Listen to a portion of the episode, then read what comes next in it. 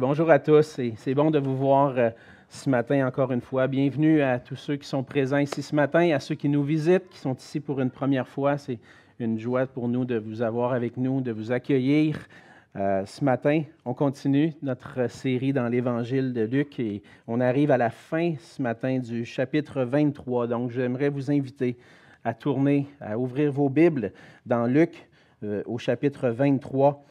Et on va lire ce matin les versets 44 à 56. Donc Luc chapitre 23, les versets 44 à 56. La parole de Dieu dit ceci. Il était déjà environ la sixième heure, et il y eut des ténèbres sur toute la terre, jusqu'à la neuvième heure.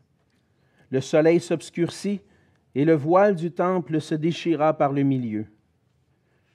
Jésus s'écria d'une voix forte, Père, je remets mon esprit entre tes mains.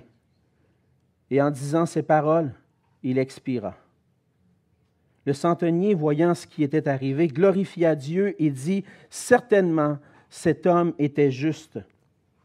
Et tous ceux qui assistaient en foule à ce spectacle, après avoir vu ce qui était arrivé, s'en retournèrent se frappant la poitrine.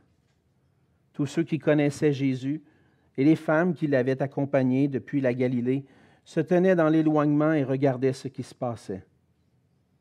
Il y avait un conseiller nommé Joseph, homme bon et juste, qui n'avait point participé à la décision et aux actes des autres.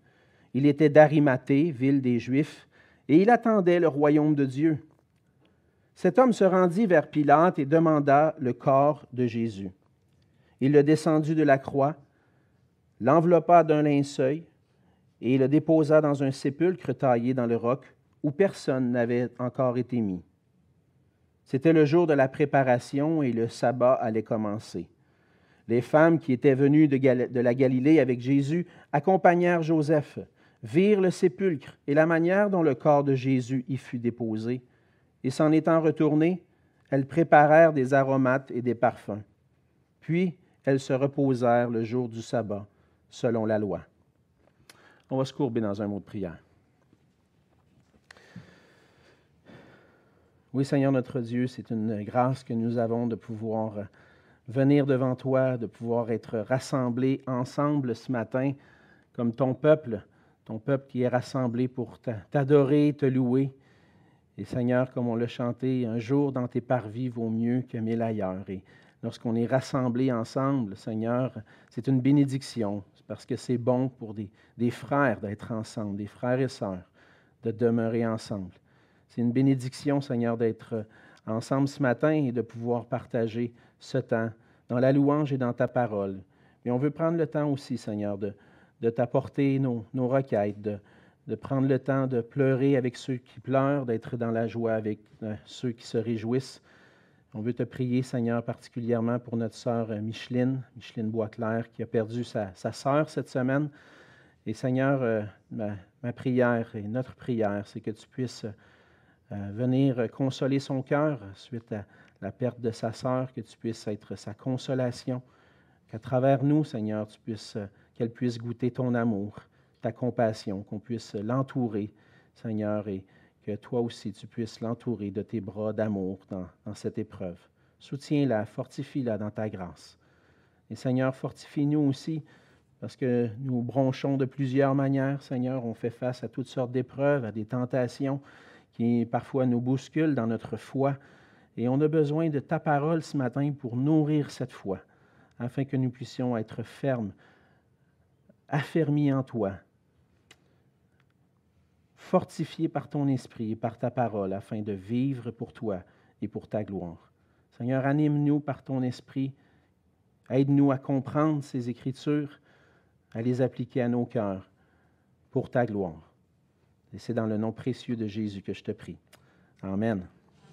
Amen. Depuis la révolution industrielle, et même depuis la nuit des temps, il y a plusieurs inventions qui ont, on a vu paraître, mais particulièrement depuis la révolution industrielle dans le, monde moderne, on a vu beaucoup d'inventions, beaucoup de, nouvelles, de nouveaux outils pour faciliter notre vie. Et si euh, je pourrais dire, un des outils auxquels on, s'est habitué euh, dans les dernières années, c'est le GPS. Le GPS qui nous donne la direction pour nous guider, nous emmener là où on veut aller. Je me souviens du temps où euh, je travaillais pour mon père à l'épicerie, puis on faisait des livraisons, puis lorsqu'on voulait connaître une adresse, puis où, se diriger, on avait un petit livre de rue, on cherchait le nom de la rue, ça nous disait que c'était à peu près à tel endroit sur la carte, et puis euh, on traçait un chemin, puis on disait on va, y arriver. Mais aujourd'hui, c'est différent. Tu mets l'adresse dans le téléphone intelligent, tu mets ça, puis tu as juste à suivre la voie. Mais pas toujours, hein? Ça, arrive, ça vous est arrivé à vous comme à moi, dans le fond, de, suivre le chemin, mais ça prend des bonnes informations pour pouvoir bien suivre. Premièrement, il faut que tu suives la voie du GPS. Il faut que tu suives la direction. Parce que bien souvent, tu te dis, mais pourquoi il me fait passer par là? Puis euh, pourquoi il me dit ça? C'est pas le bon chemin, ça. Puis ça m'est arrivé tout récemment d'arriver dans un embouteillage avec la construction, de perdre des, une demi-heure, une heure de temps parce que je n'avais pas écouté la voix du GPS. Mais il y a d'autres moments aussi, c'est quand le GPS, lui, n'a pas les bonnes informations. Et puis qui nous amène tout droit dans le trafic, dans un chemin fermé, puis on ne peut pas avancer. Donc, euh, on a besoin, le GPS a besoin d'avoir les bonnes informations, puis nous, on a besoin de suivre la voie du GPS. Sans ces informations-là, on risque ben, ce qui nous est souvent arrivé. Mais comme le GPS est un guide pour nous amener à destination. Les différentes religions, les différentes philosophies du monde cherchent à nous guider, à nous guider vers cet endroit où on va pouvoir être heureux, vivre en relation avec Dieu, en, paix avec Dieu ou en paix avec nous-mêmes. Et on cherche d'une manière ou d'une autre d'apaiser parfois une conscience qui nous accuse et cherche à trouver le bonheur, à être épanoui dans la vie, ici-bas. On cherche le chemin qui nous mène à une vie heureuse. Et dans l'ensemble des Écritures, Dieu se révèle à l'humanité comme son créateur, comme celui qui nous a créés, qui nous a formés. Et il nous dit que pour la meilleure façon d'entrer, de trouver le bonheur et d'être heureux, d'être en paix sur cette terre, c'est lorsqu'on vit une relation intime avec notre Créateur. Les Écritures nous enseignent que pour vivre une relation avec Dieu, il y a un seul chemin, Jésus-Christ. Vous l'avez vu probablement, c'est la première fois que vous êtes avec nous ce matin, il y a un verset juste ici en haut. Jean 14, 6. C'est Jésus qui dit, Je suis le chemin, la vérité et la vie. Nul ne vient au Père que par moi pour pouvoir aller à Dieu, pour, trouver vraiment le bonheur dans cette vie, dans une relation avec Dieu, j'ai besoin de la parole de Dieu. J'ai besoin de la parole de Dieu comme un GPS, un bon GPS, un GPS infaillible qui me guide à destination. Et dans le passage de ce matin, on voit la raison pourquoi Jésus est le seul chemin qui mène à Dieu. Par son évangile, on l'a vu depuis le début, Luc cherche à convaincre ses lecteurs sur la base des faits historiques dont plusieurs ont été des témoins oculaires, de convaincre son auditoire, de ceux qui vont le lire, que Jésus est le Christ qui est venu pour sauver. Tout au long de son évangile, il démontre que Jésus est le Sauveur, le Seigneur, qui vient sauver l'humanité de sa perdition. Et il montre pourquoi Jésus est devenu le Sauveur. Pourquoi Jésus est le chemin dont nous avons besoin d'emprunter pour nous amener à Dieu. Et au travers de ce passage, c'est ce qu'on va voir ensemble ce matin, que Jésus est le roi, le Christ, qui nous ouvre le chemin vers Dieu en mourant sur la croix pour nos péchés. On voit dans les versets 40 à 49 le moment où Jésus va mourir. Depuis quelques semaines, dans l'évangile de Luc, on traverse les moments qu'on appelle souvent la, passion de Jésus-Christ. Le moment où Jésus a été livré à des soldats romains pour être battu, accusé faussement, condamné à mort. Un innocent qui est condamné pour être battu, meurtri et crucifié. On a vu la semaine dernière que Jésus a été mis sur la croix Et maintenant, on voit que Jésus va mourir sur cette croix. La mort de Jésus, ce n'est pas un événement ordinaire, mais c'est l'accomplissement du plan parfait de Dieu pour le salut des hommes. Luc va souligner deux phénomènes particuliers qui se sont produits lors de la mort de Jésus, qui sont des interventions divines et qui nous montrent, qui nous montrent pourquoi Jésus est le seul chemin. Premièrement, euh, Luc va mentionner au début du verset 44 qu'il était déjà environ la sixième heure, ce qui correspond à environ midi euh, dans, notre journée à nous. Euh, pour les Juifs, la journée commençait à, environ 6 heures le matin, donc la sixième heure, c'est midi. Au lever du soleil jusqu'à midi, c'est environ 6 heures. Et lorsqu'on arrive à la sixième heure, c'est midi. C'est là où le soleil est à son plus haut dans le ciel. Et pendant trois heures, il va y avoir des ténèbres sur tout le pays. Jusqu'à 15 heures de l'après-midi, il y a des ténèbres. Et là, c'est certain que dans l'histoire, certains ont cherché à comprendre d'une manière scientifique qu'est-ce qui s'est passé à ce moment-là. Et certains vont prétendre qu'à ce moment-là, c'était une éclipse solaire qui avait, qui avait lieu. Ce qui ne fonctionne pas avec cette explication-là, c'est qu'une éclipse solaire, ça arrive lors de la nouvelle lune. Alors qu'on sait très bien qu'à ce moment-là, on célèbre la Pâque qui a lieu lors de la pleine lune. Donc, ce n'est pas possible que ce soit une éclipse solaire qui se passe à ce moment-là. Ce n'est pas possible que ce soit la Lune qui passe devant le Soleil, parce que ça, c'est un phénomène qui se passe lors de la nouvelle Lune, alors qu'on est au moment d'une pleine Lune. On veut, on vit dans un monde où on veut avoir des explications scientifiques. Qu'est-ce qui aurait bien pu causer cette noirceur-là? Qu'est-ce qui aurait pu causer ces ténèbres-là sur le pays pendant trois heures de temps? Mais des fois, il n'y a pas toujours des explications scientifiques à ce qui se passe. On vit dans un monde qui est gouverné par Dieu. Dieu est souverain. Dieu, providentiellement, gouverne tout ce qui se passe dans l'univers. Et même si des fois c'est correct d'essayer de, comprendre ce qui se passe de manière scientifique, ici on voit que c'est Dieu qui manifeste, qui intervient. À plusieurs reprises dans les Écritures, on voit que Dieu envoie des catastrophes naturelles en guise d'un jugement. Les catastrophes naturelles sont les effets du péché. Pas toujours, mais parfois on voit que c'est les effets d'un péché particulier. On voit dans l'Ancien Testament, entre autres, que les ténèbres étaient un phénomène surnaturel opéré par Dieu lui-même pour montrer la gravité, la gravité de l'événement qui est en train de se produire. Et on voit que par la réaction des gens qui vont rester dans l'étonnement par le centenier qui va affirmer que cet homme-là était juste, qu'il y a quelque chose de surnaturel qui se passe à ce moment-là. Et c'est quelque chose qu'on voit aussi dans l'histoire d'Israël. Entre autres, lorsque Israël est en Égypte, on connaît bien les dix plaies d'Égypte, que Dieu a envoyé un jugement sur l'Égypte pour laisser aller le peuple de Dieu. Bien, une des plaies, c'est des ténèbres qui ont eu lieu sur l'Égypte.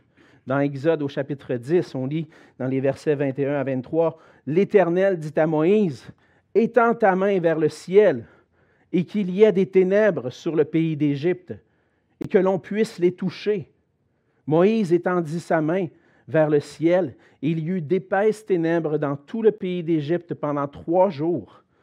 On ne se voyait pas les uns les autres, et personne ne se leva de sa place pendant trois jours. Mais il y avait de la lumière dans les lieux où habitaient tous les enfants d'Israël. On voit un jugement ici, que Dieu permet qu'il puisse avoir des ténèbres pour manifester qu'il est le Dieu Tout-Puissant. Et dans d'autres passages qu'on voit qu'on n'aura pas le temps d'aller lire, mais lorsqu'on prend le temps de les considérer, entre autres dans les prophètes, on voit que les ténèbres sont associées aussi au jour de l'Éternel, le jour du Seigneur, un jour de jugement qui va venir et qui va avoir des ténèbres et à travers ça, Dieu prononce un jugement.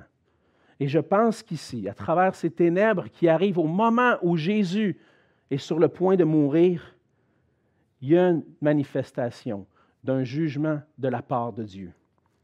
On peut donner une double explication à ce jugement-là. Au moment où Jésus est sur la croix, Jésus est en train de porter sur lui les péchés des hommes et il reçoit le jugement de la part de Dieu pour le péché. Il reçoit sur lui la punition, la condamnation, le jugement de Dieu sur le péché, et ces ténèbres-là manifestent qu'en Jésus, le péché est jugé. Les ténèbres manifestent la colère de Dieu qui est tombée sur Jésus-Christ. Et l'apôtre Paul nous explique cela dans Galates au chapitre 3, verset 13, en disant que Christ nous a rachetés de la malédiction de la loi, étant devenu malédiction pour nous, car il est écrit, Maudit est quiconque est pendu au bois. Lorsque Jésus est sur la croix, reçoit sur lui les péchés des hommes, il est jugé, il est maudit de la part de Dieu en raison du péché. Et à la croix, Jésus a reçu cette malédiction dont Paul parle à notre place.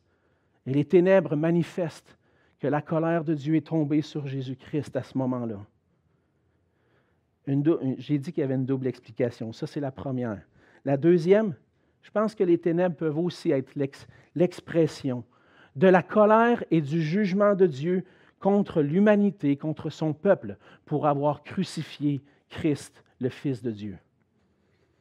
On voit cet élément-là à la croix, alors que Jésus est sur la croix, le jugement de Dieu tombe, à la fois sur le péché qui est sur le dos de Jésus, et aussi à la fois sur le peuple qui ont rejeté leur Messie, qui ont rejeté le Christ.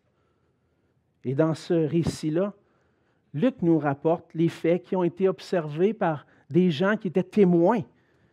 Il y a eu des ténèbres sur tout le pays pendant les trois heures et les gens ont compris que c'était une manifestation du jugement de Dieu. Il y a un deuxième événement surnaturel qui se produit. On parle des ténèbres, mais on parle aussi, un petit peu plus loin, du voile du temple qui se déchire, au verset 45. Le soleil s'obscurcit et le voile du temple se déchira par le milieu. On voit dans l'évangile de Matthieu que cet événement-là est un événement surnaturel parce que le, voile du temple s'est déchiré non pas de bas en haut, mais de haut en bas.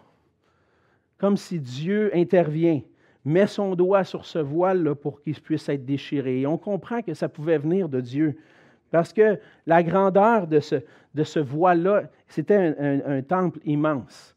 Mais à quoi il servait exactement ce voile-là dans le temple? On voit que dans le temple de Jérusalem, il y avait quatre sections. Il y avait les parvis du temple, la grande cour à l'entrée du temple. Il y avait le parvis des prêtres, des sacrificateurs. Il y avait le lieu saint et le lieu très saint.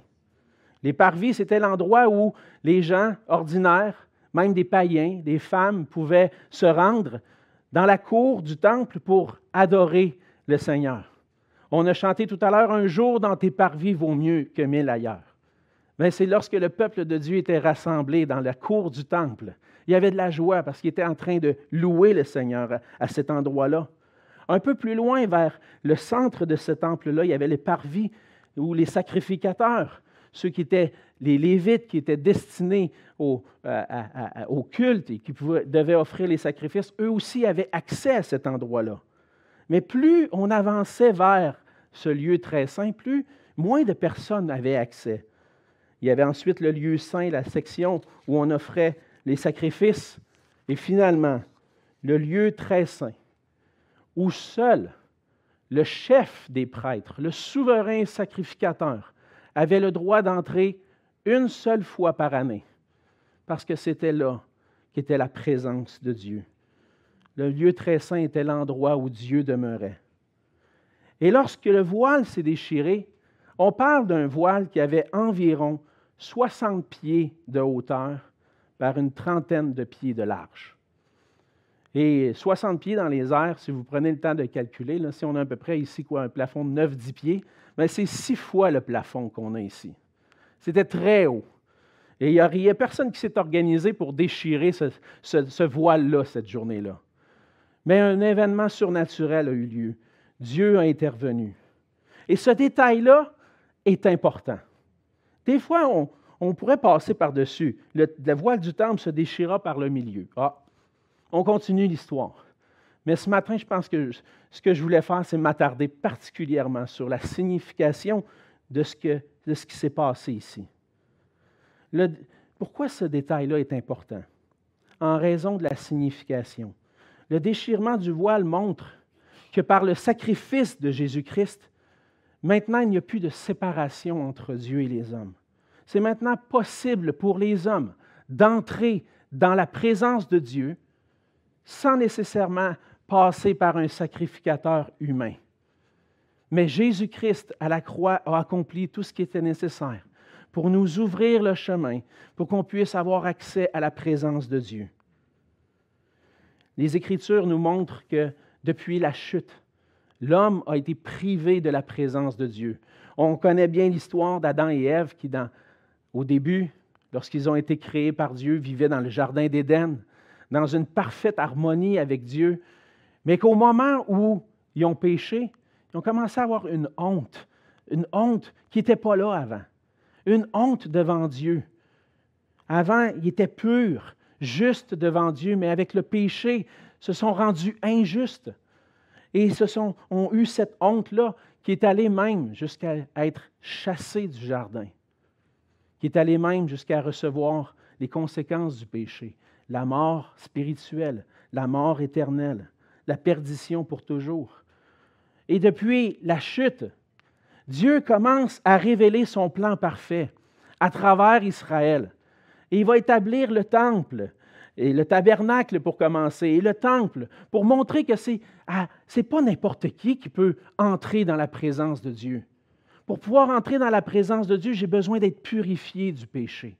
Je ne peux pas me présenter devant Dieu, devant ce Dieu saint, parfait, juste, avec mes imperfections, avec mon péché, avec ma désobéissance à sa loi. Et là, lorsque Jésus meurt sur la croix, le voile est déchiré et l'accès est rendu possible. Le péché qui nous sépare de Dieu maintenant, Christ peut le pardonner pour nous ouvrir le chemin à Dieu. Dans Hébreu au chapitre 9, l'auteur de l'Épître aux Hébreux nous explique cette signification théologique importante du voile qui est déchiré à travers ce que Christ a accompli. On lit au verset 12. Mais Christ est venu comme souverain sacrificateur des biens à venir. Il a traversé le tabernacle, plus grand et plus parfait, qui n'est pas construit de main d'homme, c'est-à-dire qui n'est pas de cette création. Et là, on voit ici que le vrai temple, le tabernacle, c'est le ciel même où Dieu habite. Jésus est entré dans le ciel. Et on continue en disant, et il est entré une fois pour toutes dans le lieu très saint, non avec le sang des boucs et des veaux, mais avec son propre sang, ayant obtenu une rédemption éternelle. Un peu plus loin, au verset 24, il va dire, car Christ n'est pas entré dans un sanctuaire fait de main d'homme, en imitation du véritable, mais il est entré dans le ciel même afin de comparaître maintenant pour nous devant la face de Dieu. Et au, chapitre 10, versets 19 et 20, il va conclure en disant ainsi donc, nous avons au moyen du sang de Jésus une libre entrée dans le sanctuaire, dans ce lieu très saint, par la route nouvelle et vivante qu'il a inaugurée pour nous au travers du voile, c'est-à-dire de sa chair. Par son sacrifice, Jésus enlève cette séparation entre Dieu et les hommes et nous amène à Dieu. L'apôtre Pierre va dire dans 1 Pierre 3, verset 18, Christ a souffert pour les péchés, lui juste, à la place des injustes, pour des injustes, afin de nous amener à Dieu. Pourquoi Jésus est le seul chemin? Parce que c'est seulement lui qui pouvait nous ouvrir ce chemin-là. Et c'est seulement lui qui est mort à la croix pour nos péchés, pour nos fautes, pour ce qui nous sépare de Dieu. Et par son sang maintenant, par la foi dans le sacrifice qu'il a accompli pour nous, par la foi en lui, le Sauveur, le Seigneur, maintenant, je peux avoir le pardon de mes péchés, être rendu juste devant Dieu, paraître pur devant lui et jouir de la présence de Dieu pour l'éternité. La portée théologique de la croix est tellement importante. C'est par la croix de Jésus-Christ que le chemin est ouvert.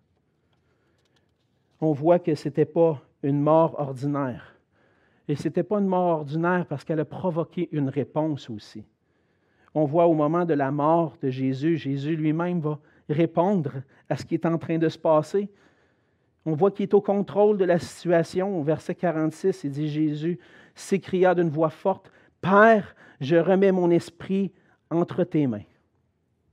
Jésus est allé à la croix par sa propre volonté. C'est lui qui l'a désiré, se rendre jusque-là.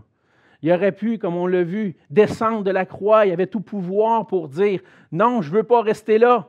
Il aurait pu débarquer puis se sauver lui-même, comme plusieurs lui ont lancé le défi alors qu'il était sur la croix. Sauve-toi toi-même. Montre-nous que tu es le Christ.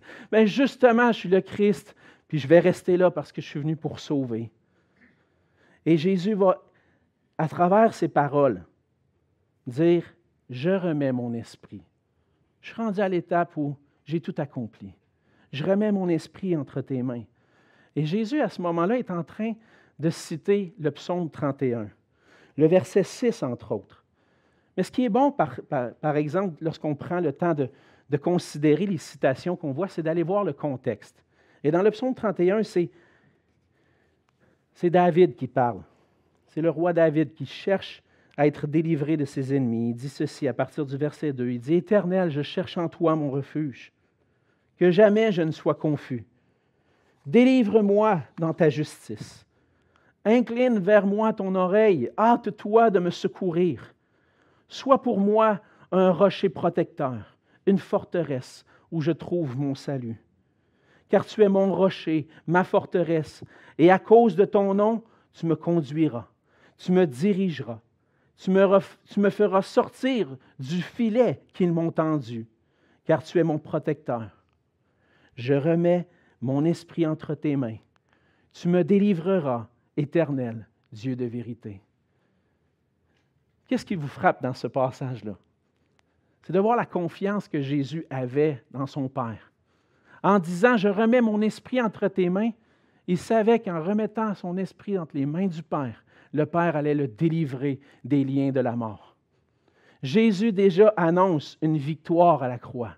Il a eu la victoire sur le péché et sur la mort, parce que le Père va agréer sa requête. Il va le délivrer, il va le ressusciter. Mais Jésus est en paix. Jésus est pleinement en paix à ce moment-là.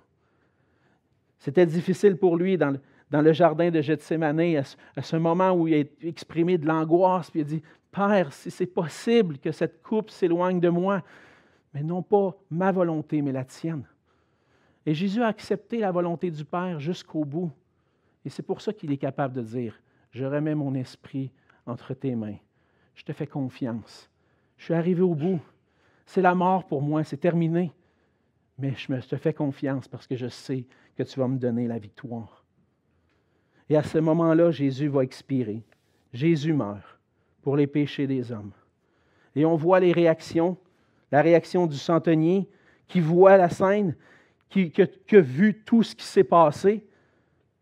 Le centenier, qu'est-ce qu'il a vu au juste? Il a vu comment Jésus s'est comporté devant ses ennemis. Il a entendu les paroles que Jésus a prononcées aux criminels à côté de lui en lui disant, Aujourd'hui, tu vas être avec moi dans le paradis. Il a vu les ténèbres pendant trois heures.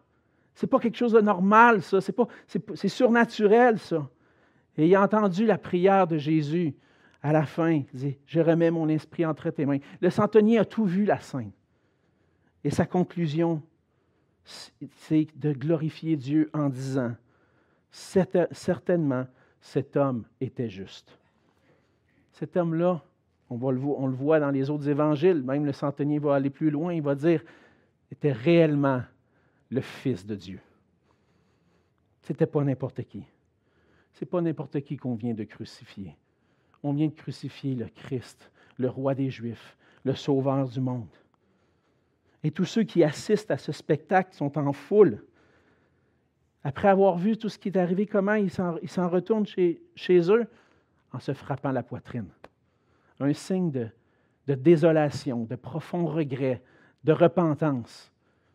On a crucifié le roi. On ne s'en rendait pas compte au début. On pensait qu'il prétendait être le roi des Juifs. On pensait que c'était juste des, des niaiseries qu'il disait. Il se prenait pour un autre. Mais avec tout ce qu'on a vu, réellement, cet homme-là était le Fils de Dieu. Puis on sait, on a crucifié notre Messie. Il est mort, on l'a crucifié. Et là, ces gens-là se retournent chez eux, réalisant réellement ce qu'ils ont, ce qui est arrivé. On voit que ceux qui connaissent Jésus, les femmes qui l'avaient accompagné, eux se tiennent dans l'éloignement, regardent ce qui se passe. Probablement très peinés de tout ce qui s'est passé. Mais à la fin, tout ce qu'on réalise, c'est que la mort de Jésus, ce n'était pas quelque chose d'ordinaire. Ça démontre ici l'événement le plus important dans l'histoire de l'humanité. Jésus-Christ le roi, mort comme un criminel pour nous ouvrir le chemin à Dieu. Et même si Jésus est mort comme un criminel, on voit dans la suite qu'il a été enseveli comme un homme honorable. On voit que Joseph d'Arimathée va s'occuper de l'ensevelissement de Jésus. Et par sa mort et son ensevelissement, qui va aller jusqu'au point où ce que Jésus va être déposé dans un tombeau, Jésus a réellement accompli les prophéties. Jésus a réellement tout accompli pour notre salut. La mort de Jésus, c'est une réalité.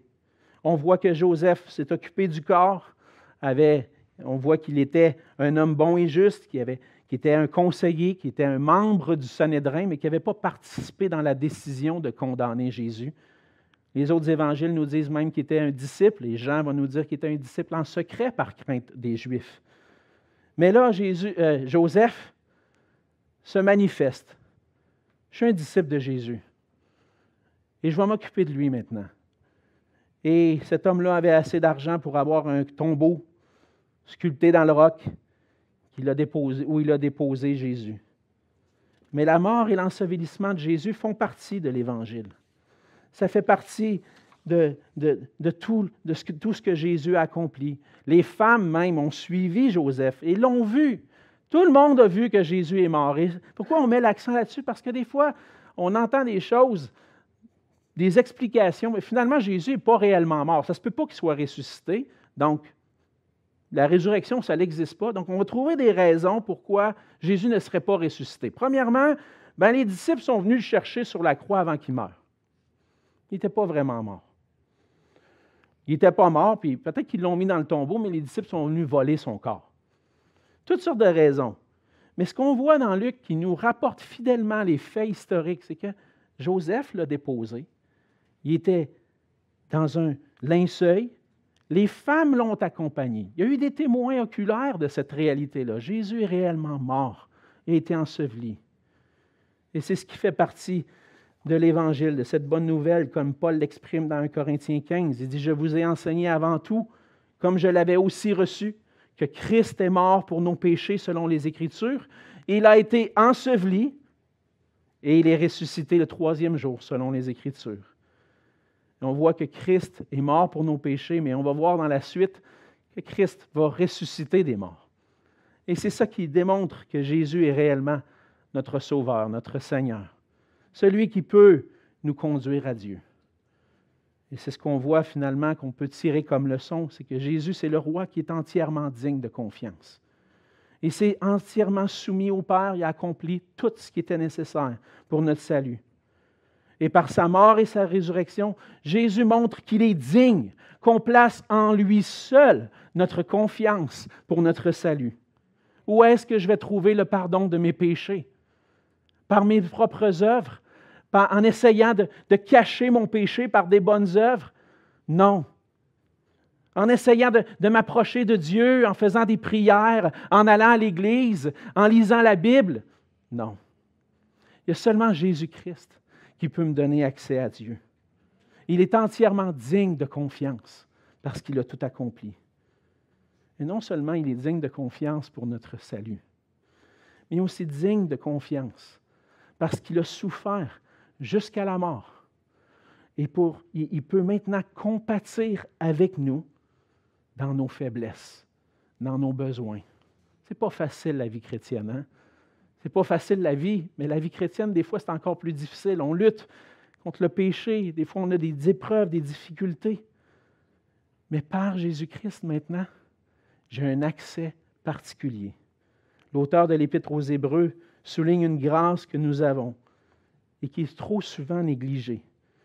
Dans Hébreux chapitre 4, versets 14 à 16, il dit ainsi, Puisque nous avons un grand souverain sacrificateur qui a traversé les cieux, Jésus le Fils de Dieu, demeurons fermes dans la foi que nous professons. Car nous n'avons pas un souverain sacrificateur qui ne puisse compatir à nos faiblesses. Au contraire, il a été tenté comme nous en toutes choses, sans commettre de péché. Approchons-nous donc avec assurance du trône de la grâce, afin d'obtenir miséricorde et de trouver grâce pour être secourus dans nos besoins. Ça, c'est la confiance qu'ont les enfants de Dieu. Ceux qui ont placé leur foi en Jésus-Christ, ils ont cette confiance que par Jésus, ils ont maintenant accès au trône de la grâce, où la miséricorde, l'amour, la bonté, la compassion de Dieu est manifestée. Tu es mon enfant, approche-toi. Viens, je t'ai donné l'accès. Approchons-nous avec assurance. Étant pardonnés de nos péchés maintenant, peu importe ce qu'on vit, nos difficultés qu'on peut vivre, on sait qu'on peut trouver secours auprès de lui. Avec Jésus, on a un sauveur, un Seigneur parfait qui compatit à nos faiblesses. Jésus a connu, c'est quoi être tenté? Il a connu même d'être rejeté. il a été soumis à une souffrance extrême. On peut s'approcher de Dieu avec assurance. Parce qu'il n'y a personne qui comprend mieux nos faiblesses que notre Seigneur Jésus. Il n'y a personne qui peut nous secourir comme notre Seigneur Jésus peut nous secourir on doit se tourner vers lui pour trouver notre secours. Parce que Jésus est digne de confiance. Il est mort et ressuscité pour nous. Je pourrais continuer longtemps, mais on va aller dans un temps pour célébrer ensemble le repas du Seigneur. Ce qu'on veut ensemble, c'est se rappeler justement de ce, de qu'on a parlé ce matin.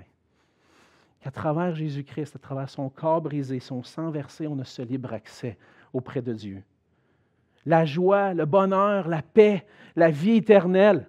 Tout ce que les autres religions, les philosophies du monde peuvent me proposer, tout ce que le monde peut me proposer, il n'y a personne qui va me le donner comme Jésus me l'a donné.